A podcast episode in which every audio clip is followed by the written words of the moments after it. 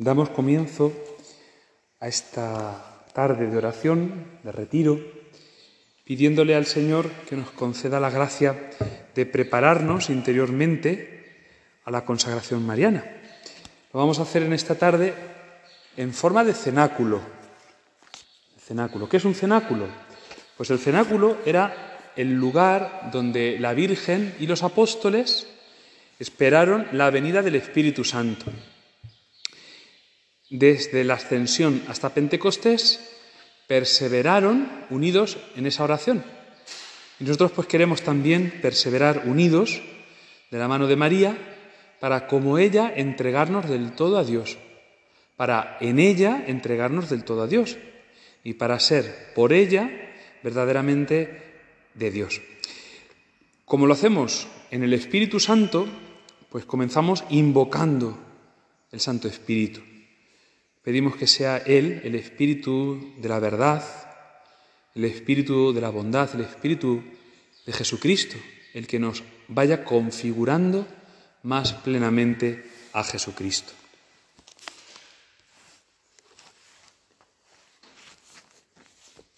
Ven, Espíritu Creador, visita las almas de tus fieles y llénalas de la divina gracia, a los corazones que tú mismo creaste. Tú eres nuestro consolador, don de Dios altísimo, fuente viva, fuego, caridad y espiritual unción.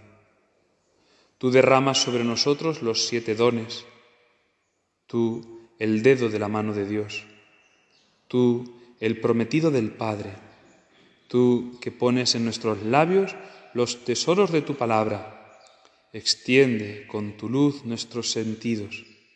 Enciende, perdón, con tu luz nuestros sentidos.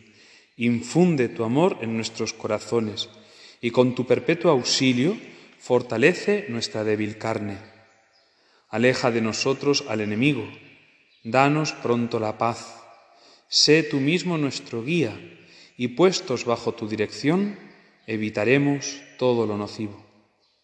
Por ti conozcamos al Padre, y también al Hijo, y que en ti, Espíritu de entrambos, creamos en todo tiempo.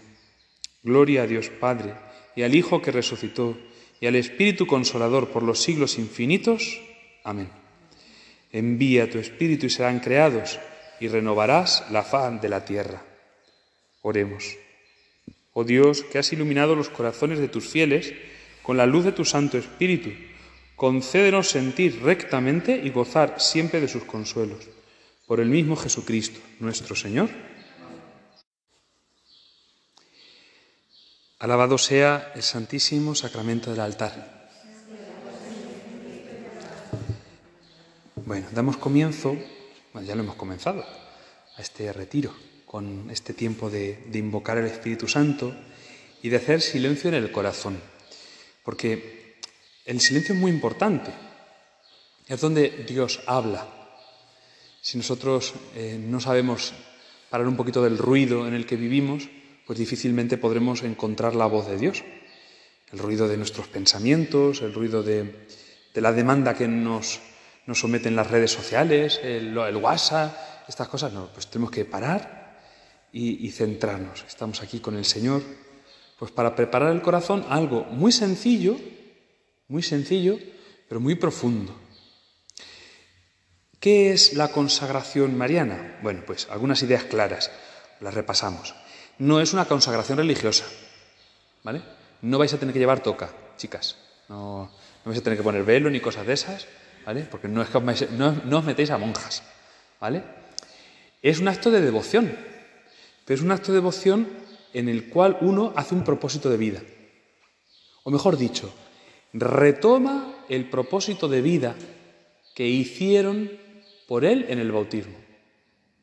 La consagración no es otra cosa que actualizar que somos de Dios y para Dios queremos ser. La consagración mariana es ser de Dios en las manos de María, hacer un acto de total entrega, un acto concreto, un acto en cierta manera solemne y oficial, pero un acto real, en el cual declaramos que la Virgen Santísima Madre de Dios y Madre nuestra, es nuestra Reina y Señora. Y nos unimos a ella en un compromiso de esclavitud. Eso se traducirá, como hemos ido viendo también en, las meditaciones de la preparación, no en una carga de obras de piedad. Tengo que estar rezando siempre el rosario. A ver si rezo 16 rosarios al día. O a ver si cuántas jaculatorias llego a decir. O cuánto... No, no, no, mirad. No se trata de hacer cosas, porque entonces caeríamos en un voluntarismo. Se trata de ir creando un hábito, una costumbre, una forma de ser, en la cual todo pasa por María. Y claro que habrá que hacer actos, jaculatorias, eh, oraciones fijas, que hacemos el rosario todos los días, o al menos un misterio, pero sobre todo es una actitud vital. Pero claro, esa actitud vital no se puede hacer sin esos actos concretos en nuestra vida. ¿Para qué nos consagramos a la Virgen? Pues para ser todo de Dios. La consagración mariana, como no es otra cosa que renovar la consagración de nuestro bautismo, lo que decimos es, inspirados por la Virgen y guiados por la Virgen, que renunciamos a Satanás, a sus obras y a sus seducciones. Renunciamos a Satanás, es decir, al que es padre y príncipe del pecado. ¿Y esto cómo se renuncia? Bueno, pues fácil no es. Pero hay un paso muy fácil que se puede hacer. Y es llamar al pecado pecado. No ponerle paños calientes. No autoengañarnos. Y llamar a la virtud y a la gracia gracia y virtud. Renunciar a Satanás es apostar por la verdad, porque como es mentiroso desde el principio, si nos comprometemos a vivir en verdad, ya habremos adelantado mucho. Y la verdad es, pues lo que es, que soy perezoso, que estoy gordo, que sí, y todas esas cosas. Aceptarlo y aceptarlo con paz. Pues lo que soy, ante Dios soy. Soy lo que ante Dios soy. Ya está. Eso es lo que importa. ¿Y qué soy ante Dios? Por el bautismo, hijo suyo. Renunciamos a Satanás, renunciamos a sus obras. ¿Y cuáles son las obras de Satanás? Pues todos los pecados. Es verdad que por hacer la consagración ya no vamos a pecar nunca más. Ojalá. Si la viviéramos de corazón intensamente, pues quizás sí. Pero mirad, no nos vamos a engañar. Salvo una gracia especialísima del Señor, es imposible vivirse en pecado. Porque somos débiles, aunque no sea nada más que la debilidad de nuestra naturaleza. Entonces, ¿qué es renunciar a las obras? Pues renunciar a instalarnos en el pecado. No solo a llamar al pecado lo que no es, bueno, si no pasa nada, lo hace todo el mundo, sino a ponernos en funcionamiento, a luchar contra el pecado siempre que caigamos en él. A no darnos nunca por vencidos, vaya. A no pensar que está ya todo perdido. Como diciendo, bueno, pues dije esto, esto no lo voy a cambiar nunca, ¿para qué me voy a forzar? ¿Cómo que? Renuncio a las obras de Satanás y por tanto quiero hacer las obras de Dios. Aunque no sirvan para nada, que no es verdad, que sí sirven. Aunque nadie las haga, que no es verdad, que las hacen mucha gente, los santos, que sostienen el mundo. Aun cuando no es lo que me apetece, sí me apetecen en el fondo, es a lo que aspira mi corazón. Renuncio a las obras de Satanás y a todas sus seducciones. Las seducciones son las tentaciones, pero también las ideas perversas. A ver, las tentaciones nadie está libre y las tentaciones en sí mismas no son pecado. Renunciar a las tentaciones es que ya, desde ahora, me dispongo a decirle que no a lo que me proponga Satanás. Esto es como decir, mira, que no, que no me llames, te bloqueo del WhatsApp. Renuncio a tus seducciones. Es que me propongas lo que me propongas, ya te voy a decir que no. Esto es un acto interior. Es un acto interior que hay que renovarlo cada día. La consagración mariana es renovarlo una vez, de una forma solemne y oficial, para que sea en María donde hagamos estas renuncias es que no hay mayor enemigo de Satanás que la Virgen Santísima. Y por eso si queremos ser suyos, tenemos que renunciar del todo a Satanás y a todo lo que tenga que ver con él. Satanás es, bueno, pues muy activo. Sabéis que no duerme, el demonio no duerme. Como no tiene cuerpo, que es un espíritu, como los ángeles, pues no se cansa, no tiene que dormir y entonces está enredando día y noche. Y una de las cosas que enreda es, vaya tontería lo de la consagración. Pues si esto, ¿y hace falta esto? ¿Y para qué? Pues, vaya cosa, si esto no lo hace nadie. Anda, esta cosa que se le ocurrió, esto, la secta de don Eduardo, que está haciendo una secta. Claro, Satanás viene y nos insidia, nos va metiendo malilla. O también nos mete por la pereza. Si yo no he hecho ningún, no he hecho ningún audio, si no he escuchado nada, pero te ha puesto el Señor el deseo de consagrarte a la Virgen, hazlo. Hazlo, ya lo harás más perfectamente otra vez. Yo voy a hacer también el acto de consagración de esta vez, pero no es la primera vez que lo he hecho, lo he hecho muchas veces. Y todavía no lo he hecho, yo creo, bien nunca, pero no por eso lo dejo de intentar. Ah, venga, otra vez. Entonces, queremos hacerlo en María. Todo este tema de la consagración, ¿a qué nos compromete luego? Pues es que luego no nos va a cambiar nada por fuera. Y sin embargo, puede ser el abrirle la puerta a la acción del Espíritu Santo para que lo cambie todo por dentro. Ya os digo, exteriormente no os vais a tener que poner toca, ni hábito. Sí es verdad que San Luis recomienda que por la consagración tomemos un signo de esa esclavitud, bien una medalla con una cadena o bien simplemente una cadenita como una esclava, que puede ser hasta una cadena normal y corriente, es decir, no hace falta que sea profeso para esto, ¿Vale? También puede ser el escapulario de la Virgen del Carmen. Puede ser un signo de consagración. Lo importante no es la medalla o la esclava. Lo importante es esa actitud de que me entrego por entero al Señor. Y me entrego en María. Una de las consecuencias sí que hay que tener es que todo pasa por manos de la Virgen. Entonces tenemos que aprender a que decir lo que Dios quiera y lo que la Virgen quiera. Porque como es nuestra ama y señora, a partir del día de la consagración, como es nuestra reina y nuestra madre, pues lo que mi mamá me deje. Yo cuando fui, cuando me, cuando me metí a monaguillo, fue don Juan Antonio, que era monaguillo ya, era más pequeño que yo, pero ya era monaguillo. Y, se acercó un día del Sagrado Corazón, allí en mi pueblo, después de la procesión. Tenía yo nueve años. Y se acerca, eh, se acerca don Juan Antonio, que entonces no era don Juan Antonio, era Juanito. Entonces, em, y me dice, ¿quieres ser monaguillo? Y a mí solo se me ocurrió una cosa, se lo tengo que preguntar a mis padres. Entonces, ¿qué es la consagración? Eso. Toda nuestra vida se lo tengo que preguntar a mis padres. Se lo tengo que preguntar a mi madre, la Virgen, para hacer lo que mi Padre Dios quiere.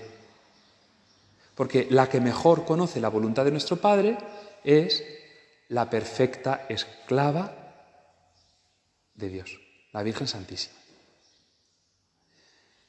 ¿A qué nos compromete más? Pues mirad, sería una tontería hacer la consagración mariana para no proponernos ser santos. No digo yo que seáis como Santa Teresa, que quería ser mártir y con ocho años, ocho o nueve años creo que era lo que tenía, se escapó con su hermano Rodrigo de Ávila a irse a tierra de moros a que los descabezaran, a que les cortaran la cabeza. ¡Hala, vamos a ser mártires! ¡Vámonos! Qué enreda era la tía, la santa. Qué enreda era. Entonces, cuando se dieron, se dieron, cuenta en su casa, los pillaron en los cuatro postes, que está Ana, que es como si de aquí hubieran llegado a la Virgen de Gracia. Menos todavía, una cosa así. No, no les dio tiempo a Ana. Los pobres se les acabó la aventura. Pero el deseo les quedó. El deseo les quedó. Y vaya si le quedó a Santa Teresa. Consagrarse a María tiene que ser un firme y, ardoroso deseo de ser santos, porque no lo somos. Por eso no vamos mirando a nadie por encima del hombro. ¿Cómo, vamos a presumir nosotros de nada? Si somos lo más, lo más bajo y lo más pobre que hay. No hicimos durante toda una semana en el conocimiento de uno mismo, el darnos cuenta que nada somos y nada podemos. Y lo único que somos es nada amada por Dios. Pues nos podemos gloriar de que Dios me quiere, de que soy eh, su mascota. Esto como los niños cuando se encaprichan de un peluche y lo tienen, oh, madre mía. Eso, el coronavirus alguna vez a lo mejor de algún virus tiene que haber salido de los bichos esos, de los peluches y de los juguetes. Y, lo arrastran y bueno, una cosa. Pero no se lo quites. No se lo quites. Porque claro, e, están tan, eh, eh, lo tienen tan apegado a ellos pues nosotros somos el peluche del Señor. Somos el osito que le falta un ojo, que está despeluchonado, que se le sale el relleno del fieltro, que, uh, huele, madre mía, porque se acuesta hasta el perro encima. esto es lo peor. Pero el Señor nos quiere. Y eso nos llena de alegría. Esa es nuestra alegría, que el Señor nos quiere. Proclama mi alma la grandeza del Señor, porque Dios ha mirado la humillación de su esclava. Vamos a rezar ahora el, Santo Rosario, lo vamos a hacer meditado, así, un poquito en cenáculo, ¿vale? Eh, escuchando el Evangelio y una pequeña meditación, pero sobre todo haciendo silencio. Que entre Ave María y Ave María, pues nosotros procuremos, procuremos hablar con el Señor, imaginarnos la escena. No se trata de hacer una competición a ver quién dice más palabras en un minuto. María No.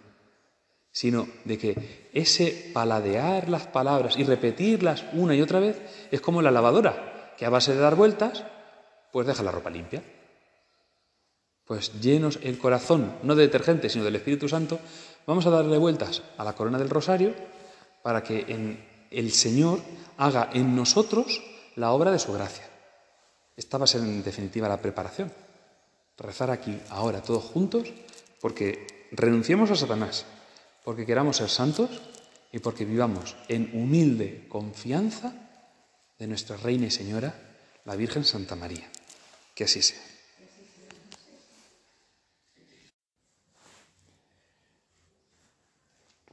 En el sexto mes, el ángel Gabriel fue enviado por Dios a una ciudad de Galilea llamada Nazaret, a una virgen desposada con un hombre llamado José de la casa de David. El nombre de la Virgen era María. El ángel, entrando en su presencia, dijo, Alégrate llena de gracia, el Señor está contigo. Ella se turbó grandemente ante estas palabras y se preguntaba qué saludo era aquel. El ángel le dijo, No temas, María, porque has encontrado gracia ante Dios. Concebirás en tu vientre y darás a luz un hijo, y le pondrás por nombre Jesús. Será grande, se llamará Hijo del Altísimo el Señor Dios le dará el trono de David, su padre. Reinará sobre la casa de Jacob para siempre y su reino no tendrá fin. Y María dijo al ángel, ¿cómo será eso? Pues no conozco varón. El ángel le contestó, el Espíritu Santo vendrá sobre ti y la fuerza del Altísimo te cubrirá con su sombra. Por eso el santo que va a nacer será llamado Hijo de Dios. También tu pariente Isabel ha concebido un hijo en su vejez y ya está de seis meses la que llamaban estéril porque para Dios nada es imposible. María contestó, He aquí la esclava del Señor, hágase en mí según tu palabra.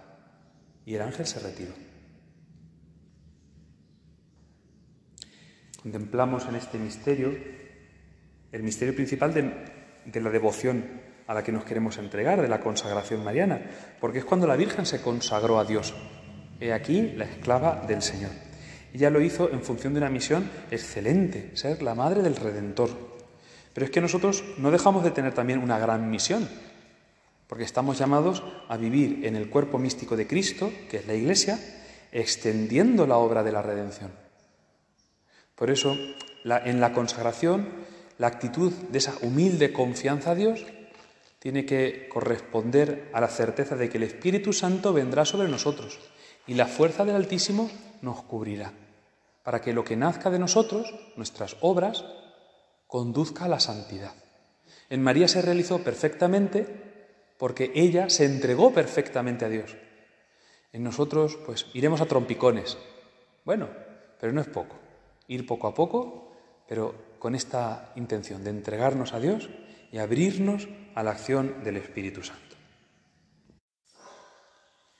Segundo misterio, la visitación de María a su prima Santa Isabel. En aquellos mismos días, María se levantó y se puso en camino, deprisa, hacia la montaña, a una ciudad de Judá. Entró en casa de Zacarías y saludó a Isabel. Aconteció que, en cuanto Isabel oyó el saludo de María, saltó la criatura en su vientre. Se llenó Isabel de Espíritu Santo y levantando la voz, exclamó, Bendita tú entre las mujeres, y bendito el fruto de tu vientre. ¿Quién soy yo para que me visite la madre de mi Señor? Pues en cuanto tu saludo llegó a mis oídos, la criatura saltó de alegría en mi vientre. Bienaventurada la que ha creído, porque lo que ha dicho el Señor se cumplirá. María dijo, Proclama mi alma la grandeza del Señor. Se alegra mi espíritu en Dios mi Salvador. En este segundo misterio, al contemplar la visitación, nos hacemos eco del cántico de la Virgen, el Magnificat. Es un canto de humilde confianza, de saber que el Señor es quien lleva las riendas de nuestra vida. Por eso nosotros queremos hacer también nuestra esta bendición de Santa Isabel. Y al entregarnos a María, al consagrarnos a ella, al hacer que todas nuestras cosas dependan de sus manos, pues esperamos también recibir un poquito de su recompensa. Bienaventurados los que han creído, porque lo que les ha dicho el Señor se cumplirá. Con esta esperanza nosotros avanzamos, no nos detenemos.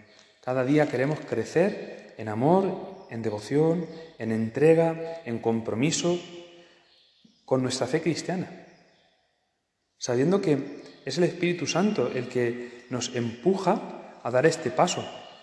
Pues igual que Isabel, nosotros también queremos bendecir y alabar a la Madre de Dios.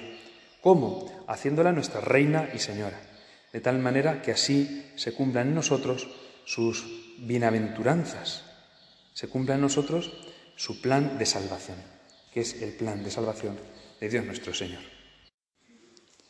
Tercer misterio, el nacimiento de Jesús en Belén. Del Evangelio según San Mateo. La generación de Jesucristo fue de esta manera. María, su madre, estaba desposada con José y antes de vivir juntos resultó que ella esperaba un hijo por obra del Espíritu Santo. José, su esposo, como era justo y no quería difamarla, decidió repudiarla en privado. Pero apenas había tomado esta resolución, se le apareció en sueños un ángel del Señor que le dijo, José, hijo de David, no temas acoger a María, tu mujer, porque la criatura que hay en ella viene del Espíritu Santo.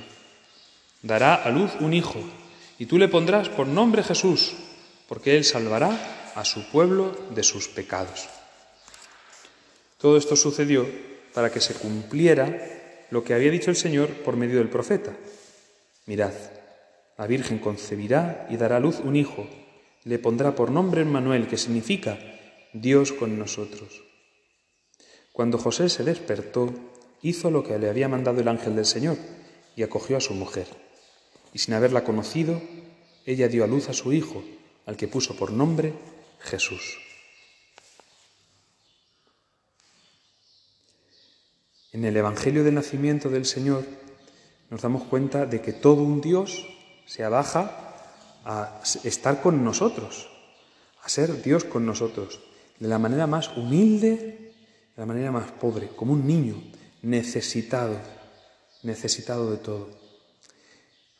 El fondo que hay en la consagración mariana no es otro que el de la infancia espiritual, es decir, de entregarnos por entero a María, por Dios, a Dios por María, como si fuéramos niños pequeños, como niños pequeños. Y en esto seguimos el ejemplo de Jesucristo, que tuvo que ser amamantado, que tuvo que ser limpiado, que tuvo que ser cuidado, que se dejó hacer.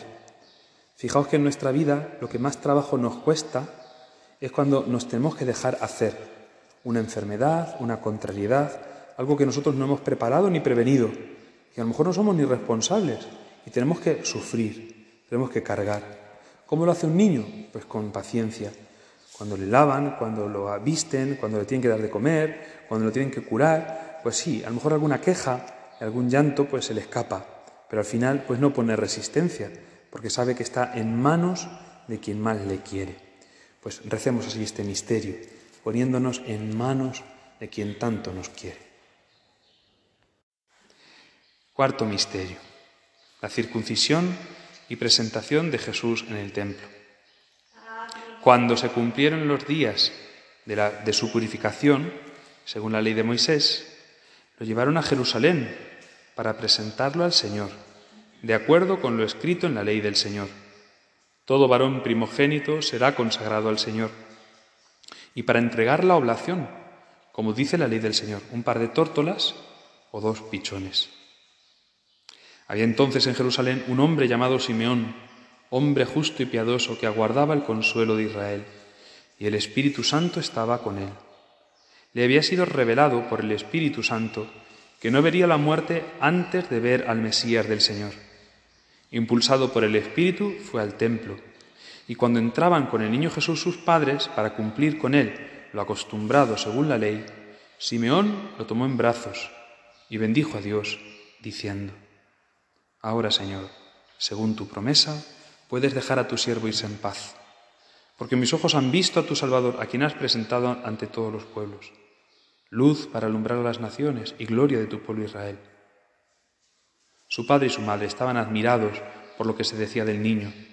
Simeón los bendijo y dijo a María su madre, Este ha sido puesto para que muchos en Israel caigan y se levanten, y será como un signo de contradicción y a ti misma una espada te traspasará el alma, para que se pongan de manifiesto los pensamientos de muchos corazones.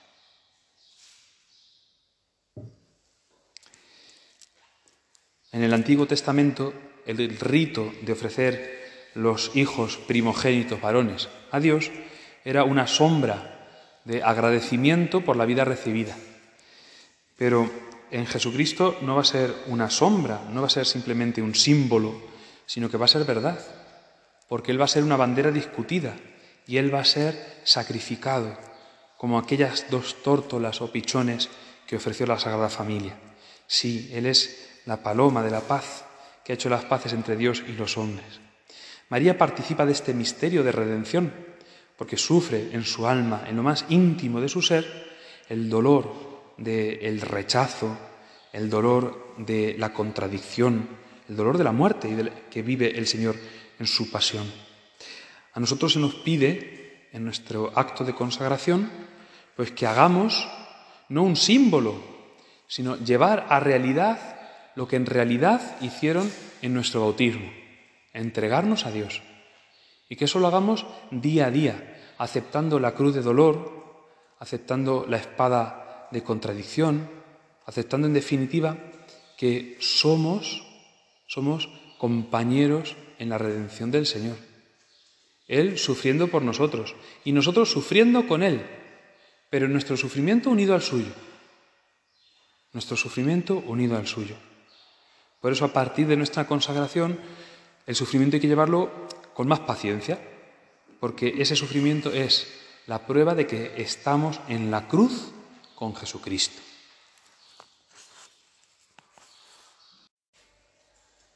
Quinto misterio. El niño Jesús visita el templo a los doce años. Sus padres solían ir cada año a Jerusalén por la fiesta de la Pascua.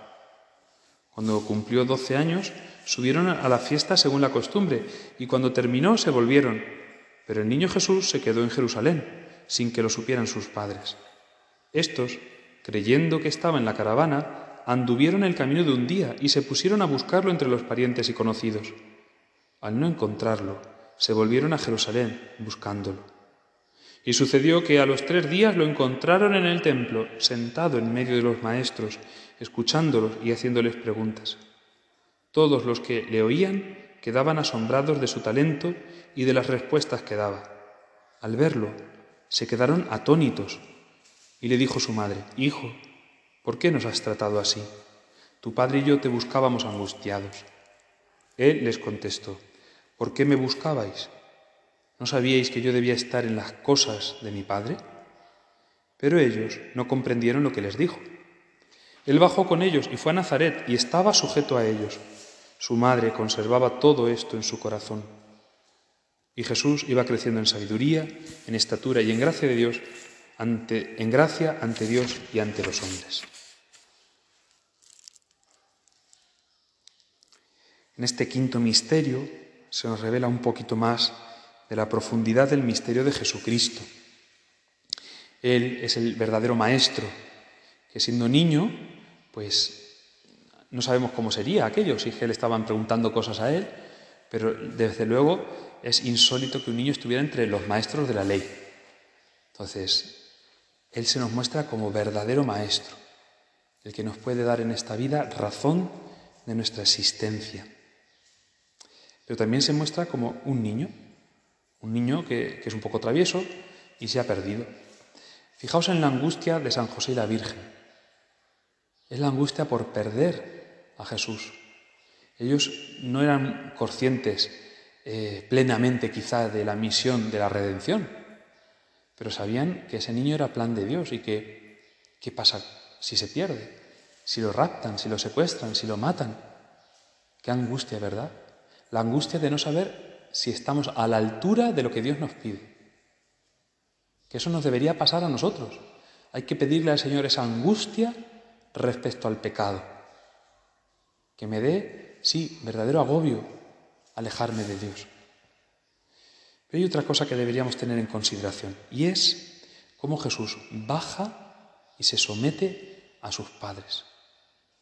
Como la consagración y esta perfecta devoción que dice San Luis María Griñón de Montfort no es otra cosa que someterse a María para en ella a Dios, pues no estamos haciendo ningún disparate, no le estamos quitando a Jesucristo nada, ni le estamos atribuyendo a la Virgen nada que no le corresponda, porque el mismo Hijo de Dios vivió sometido a la Virgen en esta vida terrena. Pues vivamos nosotros así, en esa entrega filial. Como niños, que a lo mejor hemos hecho alguna trastada, pues volvemos junto a nuestra madre a, a estar unidos a ella.